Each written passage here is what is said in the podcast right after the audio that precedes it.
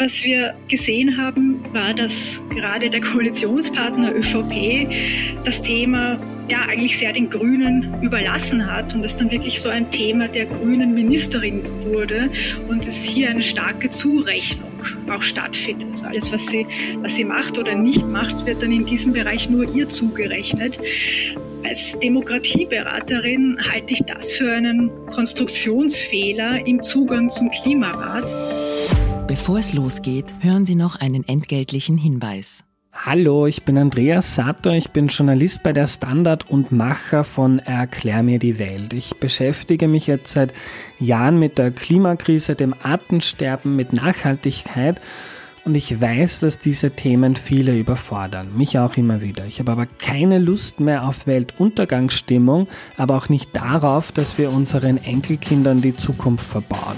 Deshalb starte ich einen neuen Podcast und der heißt Sonne und Stahl. In Sonne und Stahl suche ich mit schlauen, engagierten Menschen pragmatische Lösungen. Der Podcast ist für alle, die in der Klimakrise Teil der Lösung sein möchten.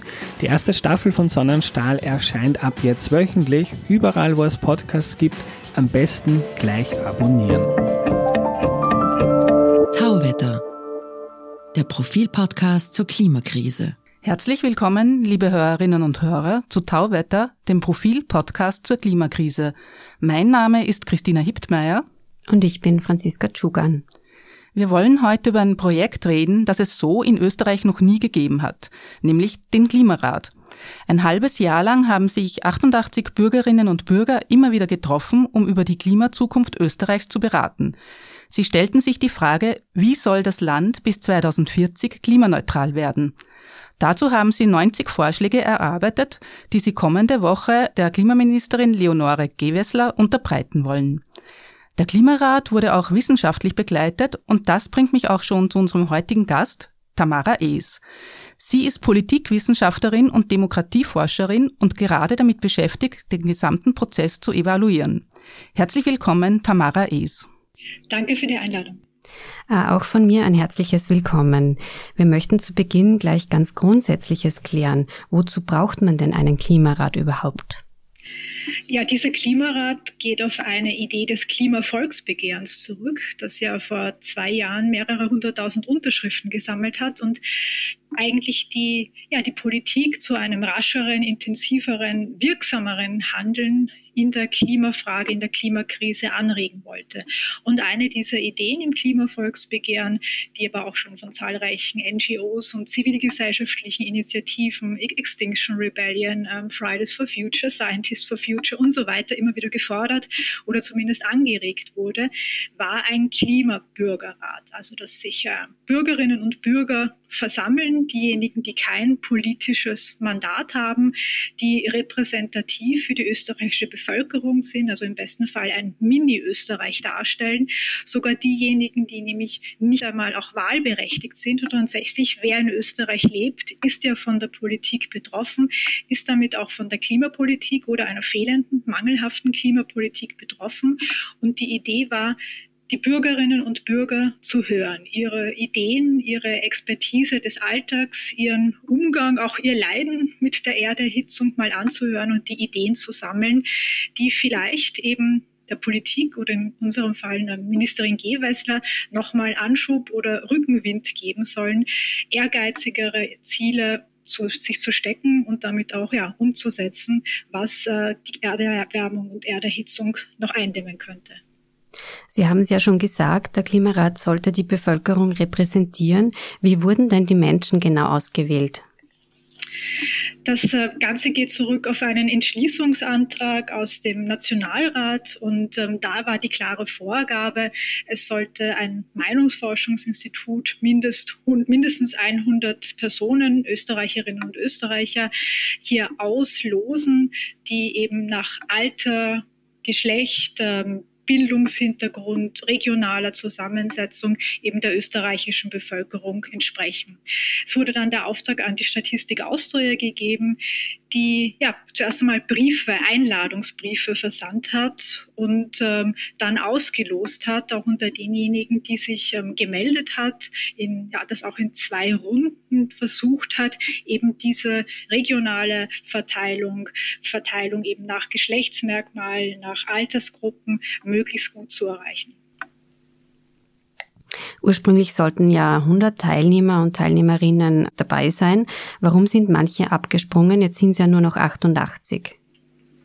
Also wir hatten diese, es waren nie 100 Teilnehmerinnen und Teilnehmer, also auch wenn das ähm, teilweise medial oder auch durch die Public Relations gerne so dargestellt wurde, wir hatten von Anfang an mal nur 98, die die Statistik Austria überhaupt an Namen, an Zusagen liefern konnte, was äh, stark zu tun hatte mit der Corona-Krise, dass während des Auswahl- und Auslosungsverfahren auch die Regeln geändert wurden. Es wurde eben von, es wurde in eine 2, 2G-Plus-Regel geändert, sodass eben alle, die ungeimpft waren oder sich auch nicht für den Bürgerrat oder die Teilnahme daran impfen lassen wollten, verloren gegangen sind. Und ähm, leider hatte die Statistik Austria auch nur einen sehr kleinen Reservepool an Teilnehmerinnen oder möglichen Teilnehmern, aus denen sie schöpfen konnte.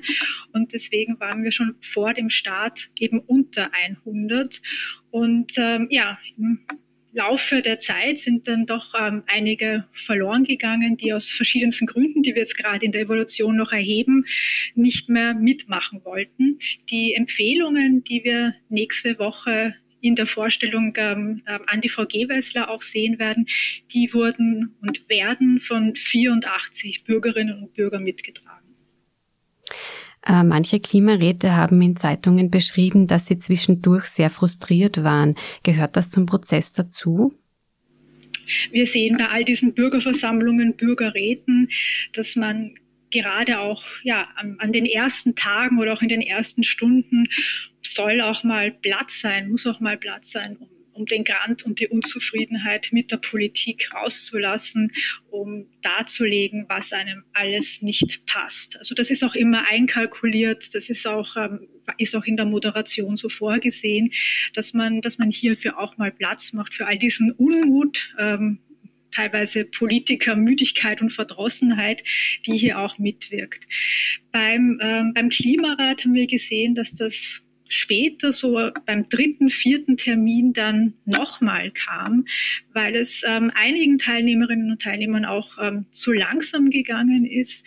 Und ähm, wir sehen jetzt auch in, in ersten Umfragen, also in den ersten Ergebnissen, dass manche auch noch immer oder vielleicht im Prozess sogar noch mehr wenig Vertrauen haben, dass ähm, ihre Empfehlungen tatsächlich in die Umsetzung kommen oder eins zu eins in die Umsetzung kommen oder in ihrer Gesamtheit. Was wir bei all diesen Bürgerratsprozessen, gerade auch bei Klimaräten, die es ja europaweit seit einiger Zeit verstärkt gibt, sehen, ist, dass, äh, dass weniger die Gefahr besteht einer einer gesamten Schubladisierung, also dass man, dass Politikerinnen und Politikerinnen überhaupt nichts davon aufnehmen, sondern was wir eher sehen, ist so eine, ja, ein gewisses Rosinenpicken, ja, sich dafür ein Mandat zu holen, was man ohnehin schon vorgehabt hatte oder wofür, ja, wofür man sich vielleicht eben jetzt noch quasi stärkeren Rückenwind holen muss. Und wir sehen auch in allen Klimaräten, sei es jetzt in Frankreich, im Vereinigten Königreich, also die, die schon jetzt ein, zwei Jahre auch her sind, wo wir auch schon in der Impact-Forschung sehen, was ist daraus geworden, dass ähm, die Bürgerinnen und Bürger in ihren Empfehlungen viel weitergehen, viel radikaler sind, viel ja auch umsetzungsorientierter sind als ähm, als wir es dann auch in der Umsetzung sehen. Wie das in Österreich wird, ja, das wird noch Teil unserer Forschung in den nächsten Monaten sein. Jetzt kommen wir erst einmal zur, zur Vorstellung der Ergebnisse und Empfehlungen. Und äh, ja, Politik ist dann langsam iterativ. Das dauert dann ja Wochen und Monate, bis man da tatsächlich Rückmeldung bekommt und vielleicht sogar das in Gesetzesform ähm, gegossen dann sieht. Können Sie vielleicht noch kurz schildern, wie so ein Klimarat generell funktioniert? Es gibt, äh, also das Ganze basiert auf der Idee einer Bürgerversammlung oder eines Bürgerrates, also je, je nach Größe. Ähm, es gibt ja auch sehr kleinteilig, zum Beispiel auch in Vorarlberg hatten wir vergangenes Jahr im Sommer 2021 den Klimarat, also einen Klimazukunftsrat hat man es dort genannt. Da waren rund 20 Personen als Teilnehmer und die größeren Bürgerversammlungen, die auf nationalstaatlicher Ebene sind, haben eben 100 bis 150, 160 Teilnehmerinnen und Teilnehmer.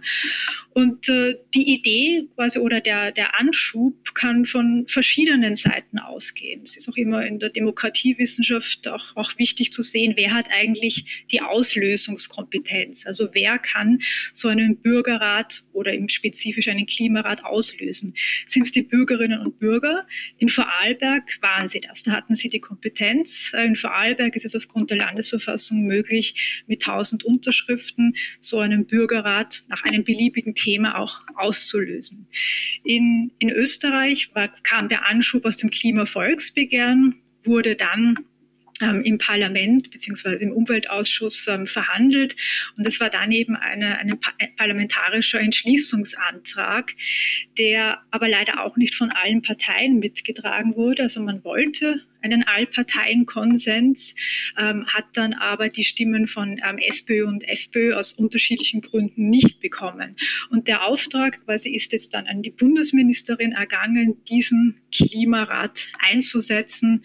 Und ähm, ja, das war dann eben Aufgabe der, der Verwaltung, diesen auch durchzuführen. Und äh, ja, das ähm, war eben, sollte eben noch in dieser Legislaturperiode natürlich ähm, stattfinden. Und es gab dann einige Schwierigkeiten, wie man das eben auch in der Corona-Krise macht. Ähm, wir haben in anderen Ländern gesehen, dass teilweise auch online, auf quasi Online-Abhaltung ausgewichen wurde, was auch möglich ist. Ähm, in Österreich hat man sich ähm, dagegen entschieden, was dann aber zur Folge hatte, dass man diejenigen nicht mehr dabei hatte, die anfangs äh, noch mitmachen wollten, aber eben aufgrund der 2G-Plus-Regel, die gerade an den ersten beiden Terminen galt, nicht mehr mitmachen konnte. Und ja, jetzt gab es eben sechs Termine, sechs Wochenenden.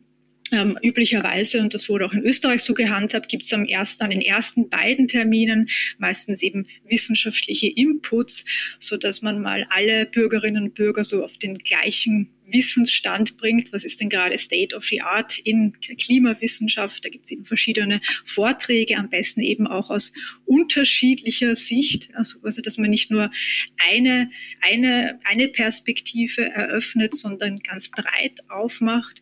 Und äh, dann wurde begonnen, auch in verschiedenen thematischen Untergruppen, es ist ja ein, ein weites Feld, ein komplexes, vertragtes Problem und Thema, in verschiedenen Untergruppen ähm, zu arbeiten, die Themenfelder wie zum Beispiel Energie, Wohnen, Konsum und so weiter zu bearbeiten. Und ja, es ist dann eben auch Aufgabe der Moderatorinnen und Moderatoren, darauf zu achten, dass eben alle Ideen gehört werden, alle zu Wort kommen, nicht nur diejenigen, die vielleicht ja ohnehin einen gewissen Status haben, die vielleicht auch Stammtischhoheit haben, sondern auch die leisen Stimmen und Ideen gehört werden.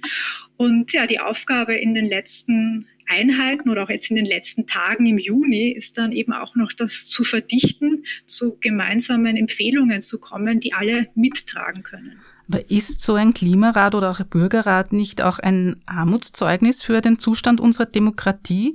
Wir wählen ja regelmäßig unsere Volksvertreter, die sich für die Interessen der Bevölkerung einsetzen sollen.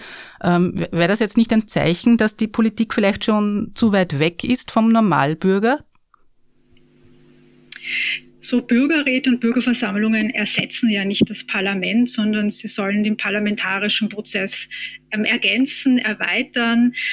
Ideen einbringen, die vielleicht seltener gehört werden. Also es geht, ich nenne so Bürgerräte immer gerne auch so, so eine Lobbygruppe des, des Gemeinwohls. Es sitzen dort Menschen, die eben kein politisches Mandat haben, ähm, vielleicht eben auch jetzt nicht in besonderen Vereinen, zivilgesellschaftlichen Gruppierungen engagiert sind, sondern eben durch das Losverfahren eingeladen, teilzu, eingeladen werden, teilzunehmen. Sie können sich auch nicht selbst melden.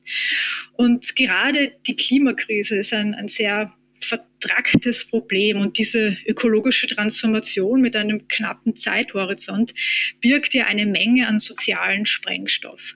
Und wir haben eben schon in den letzten Jahren und Jahrzehnten gesehen, dass äh, die Politik äh, Vertrauen eingebüßt hat, dass sie einerseits an Repräsentationsfähigkeit eingebüßt hat. Das sehen wir an, am Rückgang der Wahlbeteiligung und an einem sozial ungleichen Rückgang der Wahlbeteiligung. Wir sehen es aber auch beim Thema Wahlberechtigung.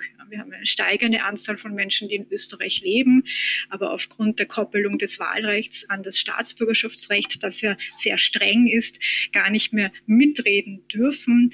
Und ähm, aufgrund ja all dieser, dieser Probleme und Defizite, die ineinander wirken, gibt es ja, Vertrauens-, Repräsentations- und damit auch Probleme in der Steuerungsfähigkeit, die, die ein Staat eigentlich hat, gerade für so komplexe Probleme. Und so Bürgerräte sind natürlich nur eine Antwort, können nur eine Antwort von vielen sein. Wir müssen auch an unseren Institutionen arbeiten, am Wahlrecht arbeiten, an innerparteilicher Demokratie, an Fragen, wer hat eigentlich Zugang ja, zum wie man Politik macht oder wie man mitwirkt und gestaltet. Und es geht darum, einerseits ja durch dieses Auswahlverfahren durch dieses Auslosen eben die Politikberatung zu redemokratisieren, ein bisschen wenigstens repräsentativer zu machen. Es ist aber auch eine vertrauensbildende Maßnahme, zu sagen, ja, wir machen hier eine große Veranstaltung. Wir lassen uns das auch Geld, Zeit und Energie kosten und wollen wirklich hören, was Bürgerinnen und Bürger unterschiedlichster sozialer Schichten dazu zu sagen haben. Also wo man, es wird eigentlich ein politischer Raum geschaffen für das moderierte, informierte Gespräch. Es wird die Möglichkeit auch für so eine neue Kultur des Gesprächs gegeben, wo man ja gegen Polarisierung miteinander arbeiten kann und tatsächlich mal Bürger oder Bürgerin ist, statt nur Konsument der Politik. Und das Ganze hat dann auch eine, eine edukative Funktion.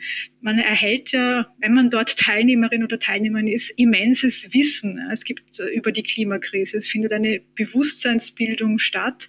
Und ähm, wir sehen das auch bei, gerade bei den Bürgerräten noch in Vorarlberg, die es jetzt schon länger gibt und deshalb auch besser erforscht sind, ähm, inwiefern es hier auch um beziehungsorientiertes Lernen geht. Also das Verständnis der Denkweise anderer Personen Personen, mit denen ich jetzt nicht meinen Alltag verbringe, die nicht zu meinem Freundes-, Arbeitskreis und so weiter zählen. Und das ist gerade auch für die Demokratie eine wichtige Kulturtechnik, zuzuhören, sich Meinungen zu bilden und auch dem anderen zuzuhören und sich in ihn hineinzuversetzen. Also Demokratie verlangt ja gemeinsames Handeln und auch Solidarität.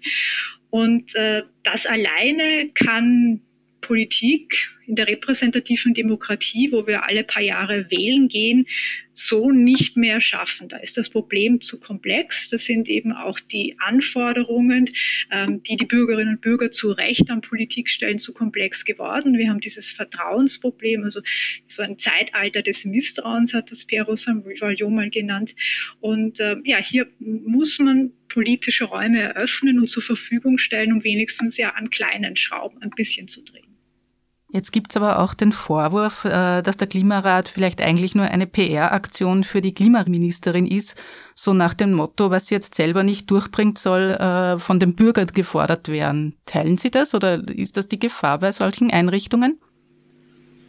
Also das wird auch noch Teil unserer Evaluation sein, tatsächlich zu schauen, was, was kommt denn in die, in die Umsetzung. Geht es tatsächlich nur darum, sich Rückenwind dafür zu holen, was man ohnehin vorhatte, oder ist man auch offen für weitergehende Vorschläge, ähm, Vorschläge, die gerade eben auch ähm, diese Transformation und, äh, und, das und den Aspekten sozialer Gerechtigkeit sehen und ähm, wenn man, ja, wenn man so einen Klimarat oder Bürgerrat im Allgemeinen beurteilen will, gibt es ja einerseits die, die internationalen Standards, nach denen man das machen kann.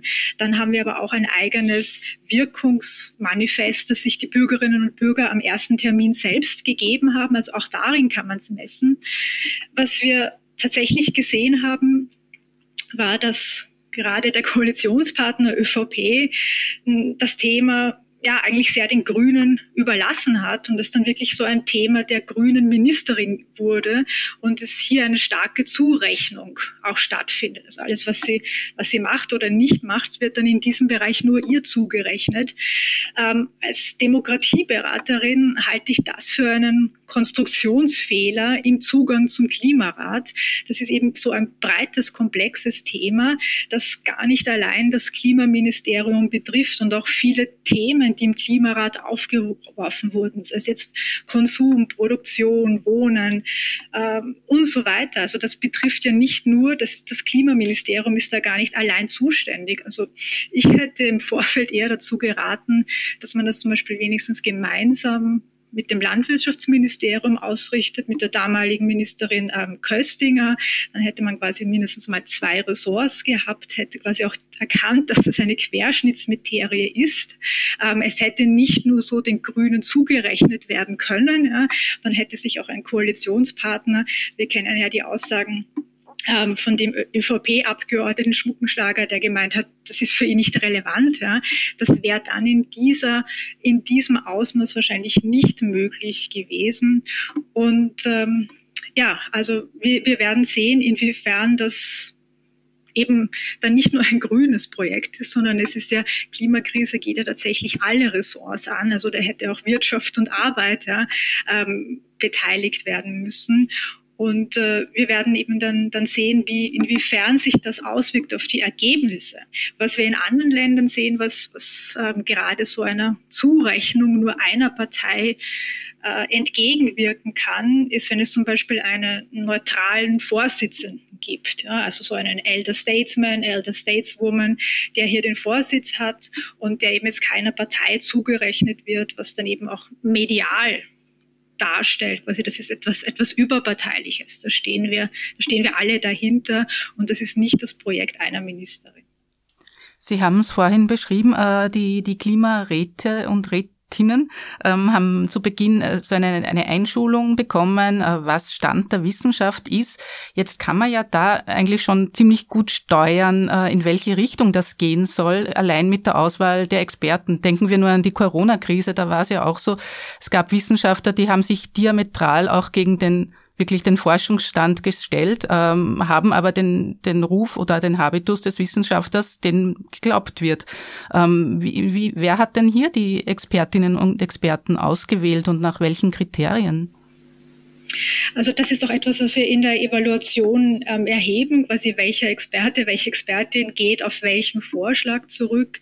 Äh, wir haben ja schon im Vorfeld eben gesehen, dass das ähm, im Umweltausschuss, ähm, im Parlament auch mal verhandelt wurde, wie überhaupt so ein Klimarat aussehen soll.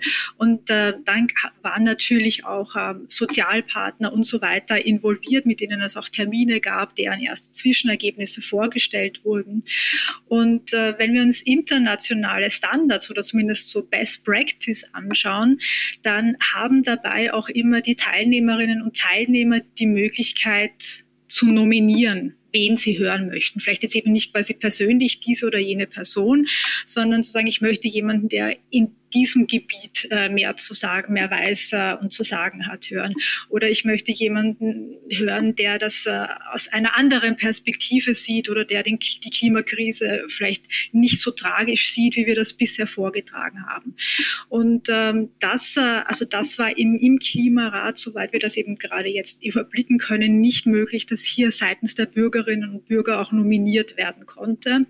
Und äh, das äh, ja, wird dann eben auch zu beurteilen sein in welche, quasi ist es in eine bestimmte Richtung gegangen, wurden hier quasi von Anfang an Pfadabhängigkeiten geschaffen in der Auswahl der Wissenschaftlerinnen und Wissenschaftler. Aber das wird alles noch Teil unserer Evolution sein und ist eine offene Frage. Jetzt gibt es auch den Vorwurf, dass die Klimaräte indoktriniert wurden und dadurch nicht mehr repräsentativ für die Gesamtbevölkerung sind. Das heißt, sie wurden so gut informiert, dass sie womöglich nicht mehr die Bevölkerung abbilden. Sehen Sie das auch so? Es ist der Sinn einer Bürgerversammlung oder überhaupt des Beteiligungsinstruments Bürgerrat, von einem bloßen Bauchgefühl zur informierten Meinung zu kommen.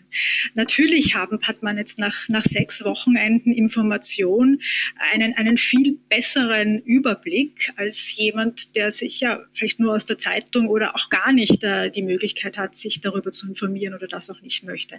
Also genau das ist, äh, ist ja eben der Sinn, äh, zu sagen, wir hier auch diese edukative Funktion. Ich sehe das so Bürgerräte auch teilweise einfach als Veranstaltungen ähm, der, der politischen Bildung, wo man tatsächlich mal nicht nur die Information von der wissenschaftlichen Seite hält, sondern eben auch im Rahmen dieses beziehungsorientierten Lernens, wie steht eigentlich mein Nachbar dazu?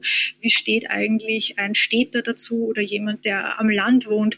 Wie steht jemand, der gar nicht meiner Altersgruppe angehört dazu? Und das ist ja das, was wir in der Demokratie brauchen, dass wir die Position des anderen, selbst wenn es uns diametral entgegensteht, aber zumindest verstehen und nachvollziehen können und dann in einem Kompromiss aushandeln. Das macht ja Demokratie aus.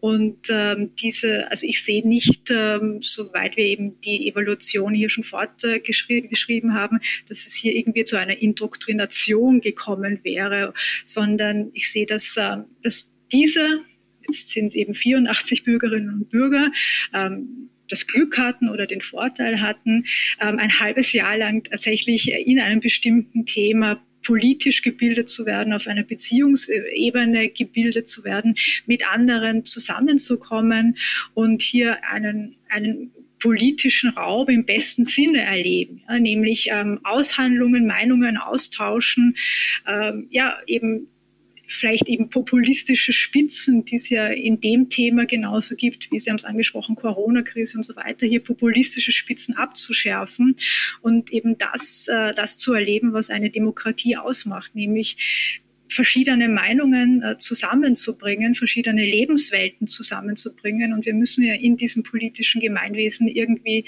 miteinander zu Rande kommen.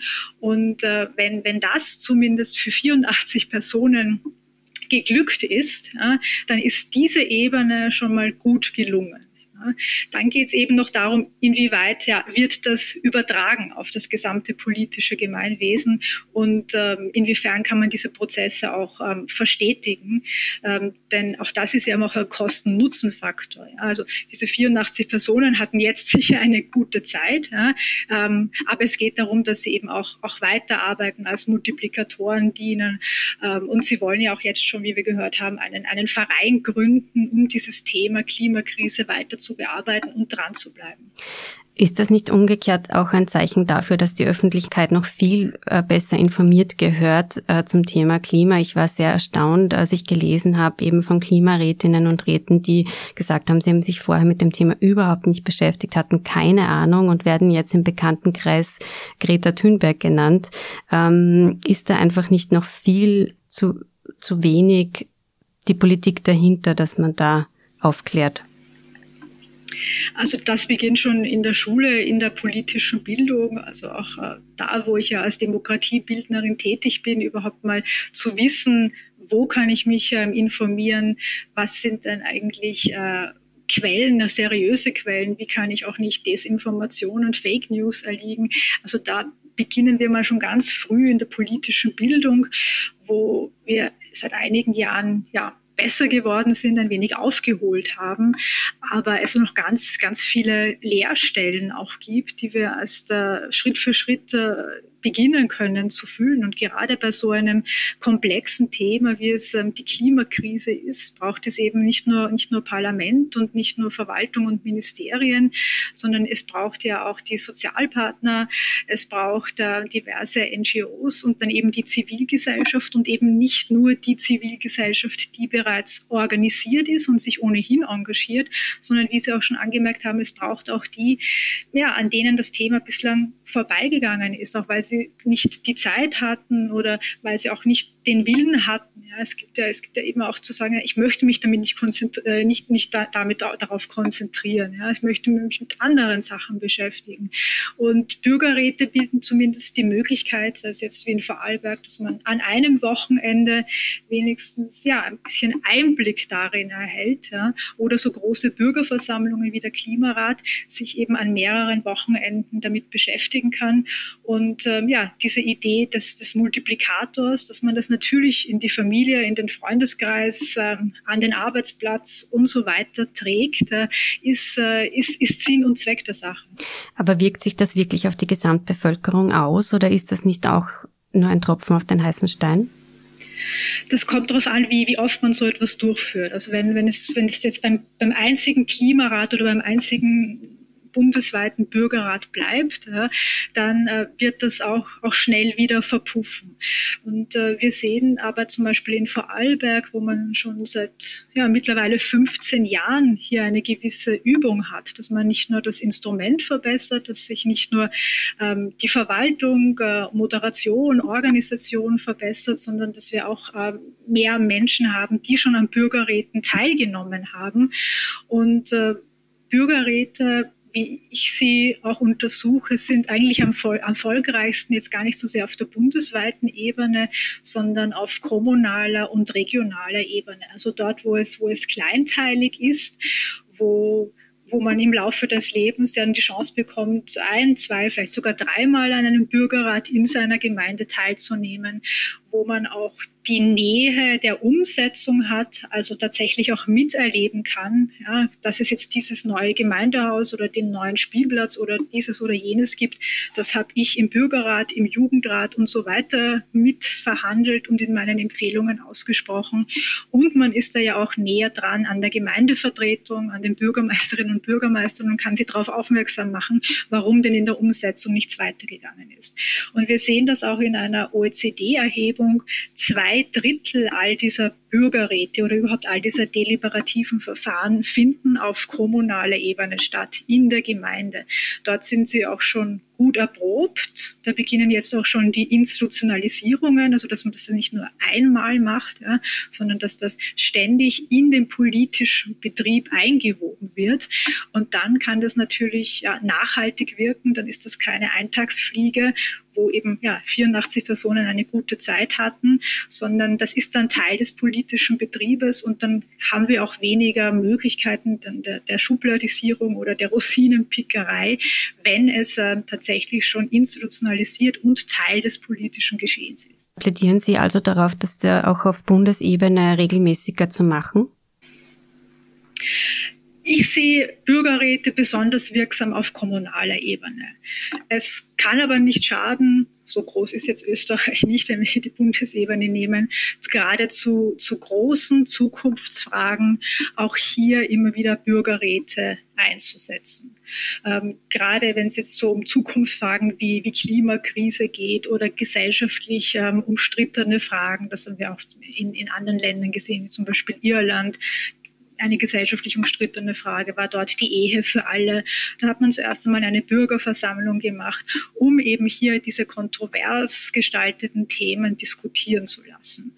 Ähm, oder wir sehen es auch in anderen Ländern, wie zum Beispiel in der Schweiz, ähm, gibt es jetzt eben erste Versuche, Volksabstimmungen, also jetzt eine Volksabstimmung, ein, eine, einen Bürgerrat einer Volksabstimmung voranzustellen. Also auch das wäre eine gute Idee, gerade wenn es um Themen geht, die jetzt einer populistischen Zuspitzung ähm, äh, offen sind oder dafür parteipolitisch auch ausgenützt werden, zu sagen, ja, wir nehmen da ein bisschen Tempo raus, wir nehmen ja, diesen, diese populistische Treiberei heraus und äh, setzen da eine Bürgerversammlung voran, um dieses Thema in Ruhe von allen Seiten diskutieren zu können.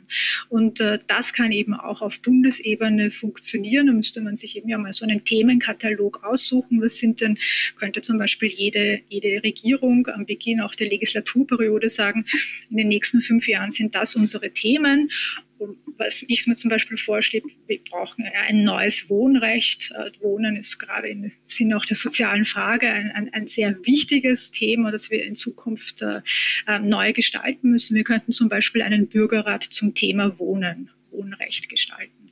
Und äh, ja, so wäre es vielleicht klug für jede, für jede neue Legislaturperiode, sich quasi so einen Plan zu machen. Wir wollen in den nächsten fünf Jahren drei Bürgerversammlungen abhalten und das sind die Themen. Ähm, jetzt haben Sie die Rosinenpickerei eh schon angesprochen. In Frankreich waren ja die Ideen des Klimarats recht radikal. Tempolimits, Flughafenverbote, Klimasteuern. Umgesetzt wurde dann kaum etwas. Ähm, wie können denn Bürgerräte überhaupt demokratische Prozesse beeinflussen? Haben sie tatsächlich einen Impact auf die Politik? Mhm. Also weil Sie auch Frankreich ansprechen, das ist äh, natürlich sehr schädlich für das ganze Verfahren und dann nochmal für das Vertrauen, das ja ohnehin schon einen Knacks gehabt hat, das Vertrauen ins politische System.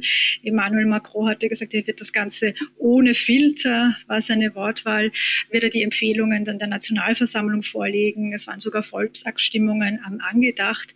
Und äh, ja, also die, die Wirkung ist ähm, bislang mäßig. Ähm, vielleicht wird er jetzt quasi in seiner zweiten Amtsperiode das nochmal aufgreifen. Also ähm, auch das muss man, muss man sich langfristig ähm, anschauen.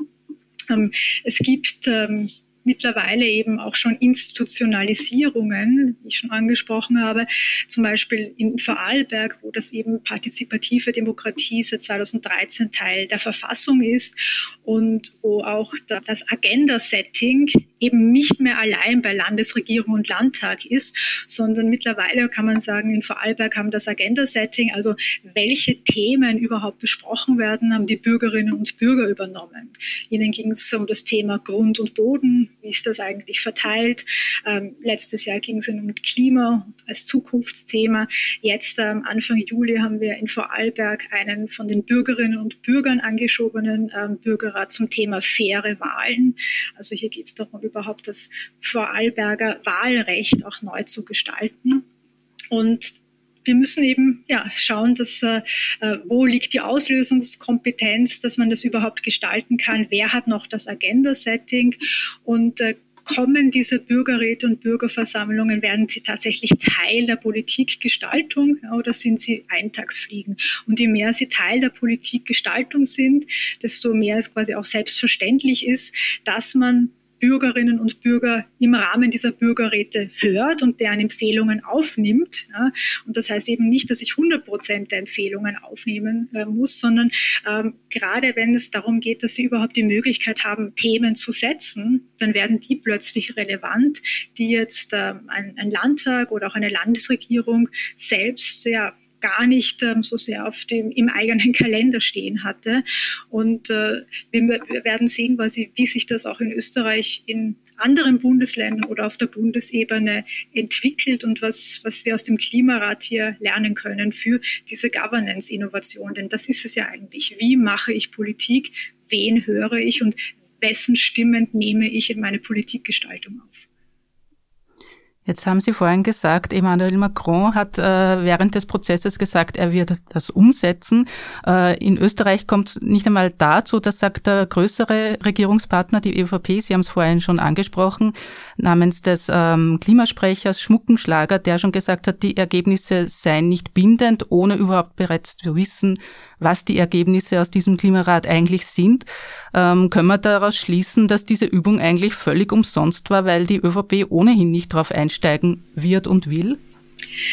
Also wir haben dann nicht nur seine Stimme gehört, sondern wir haben dann eben auch von anderen Vertreterinnen und Vertretern der ÖVP gehört, dass sie das ähm, sehr wohl ernst nehmen wollen. Also auch da scheint es innerparteilich noch äh, Kontroversen zu geben, inwiefern man ja das aufnehmen kann oder möchte. Äh, wir müssen uns auch die Konstruktion anschauen. Also das Ganze geht zurück auf das Klimavolksbegehren und war dann quasi ein, ein parlamentarischer Entschließungsantrag und der alleine ist hier schon nicht rechtlich bindend. Also da wird einfach die Bundesregierung ersucht, diesen Klimarat ähm, einzuberufen. Und da können wir auch sehen, dass es in, in anderen Ländern auch schon anders gemacht wurde. Also wir, wir hatten gleichzeitig mit uns, hatte ja auch Spanien einen Klimarat und ähm, in Spanien ist das mittlerweile mittlerweile im Gesetz festgeschrieben, dass eben so eine Bürgerversammlung Teil der Politikgestaltung ist. Also das müsste man sich vielleicht für, für kommende Bürgerversammlungen überlegen, also auf welcher Grundlage das auch fußt. Das ist dann eben ja nicht nur vom guten Willen einer Ministerin und ihrer Partei und ihres Koalitionspartners abhängt. Äh, klar ist aber auch, ähm, äh, es gibt keine, kann keine rechtliche Verbindlichkeit geben, dass das, was 100 oder 84 äh, Bürger beschließen, dass das Gesetz wird. Das wäre eine Art von Volksgesetzgebung, die auch gar nicht mit der österreichischen Bundesverfassung äh, vereinbar wäre. Ähm, es kommt vielmehr da in diese Richtung zu denken, zu sagen, ja, wir brauchen einen Konsens der Parteien, zumindest eben der Koalitionspartner. Den hat es in der parlamentarischen Entschließung gegeben. Also äh, Grün und ÖVP mit äh, Stimmen der Neos hatten das eigentlich äh, beschlossen. Ne? Also das, äh, das Ausscheren der, der ÖVP ist da irgendwo auch unverständlich, weil sie zuerst ja am Anfang noch ähm, dabei waren.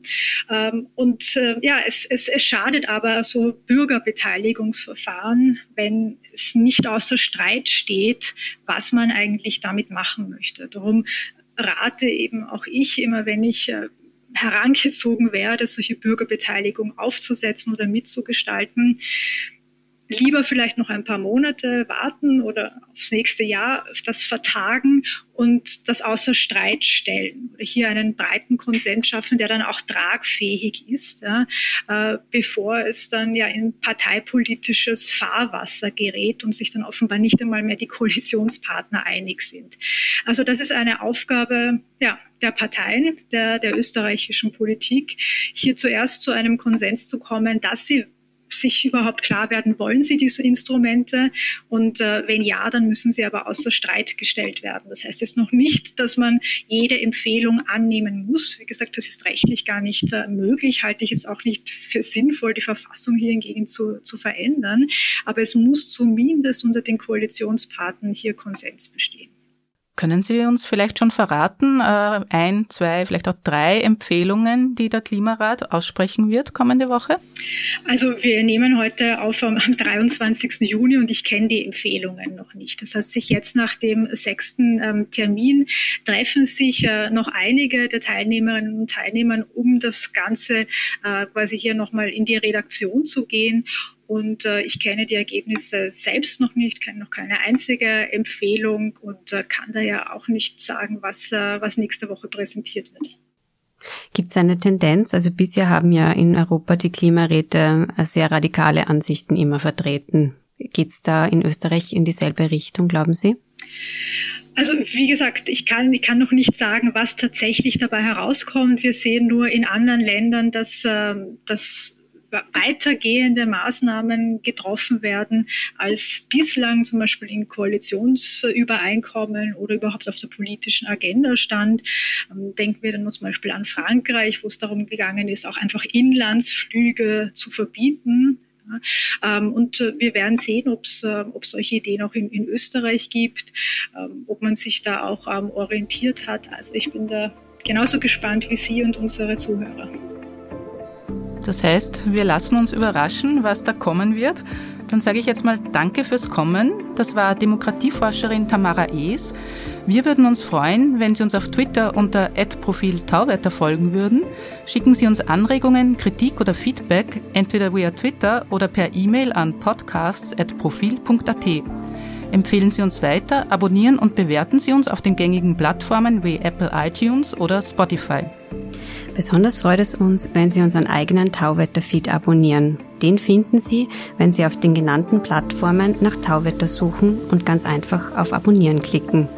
Das war's für heute. Danke fürs Zuhören und bis zum Freitag in zwei Wochen bei Tauwetter.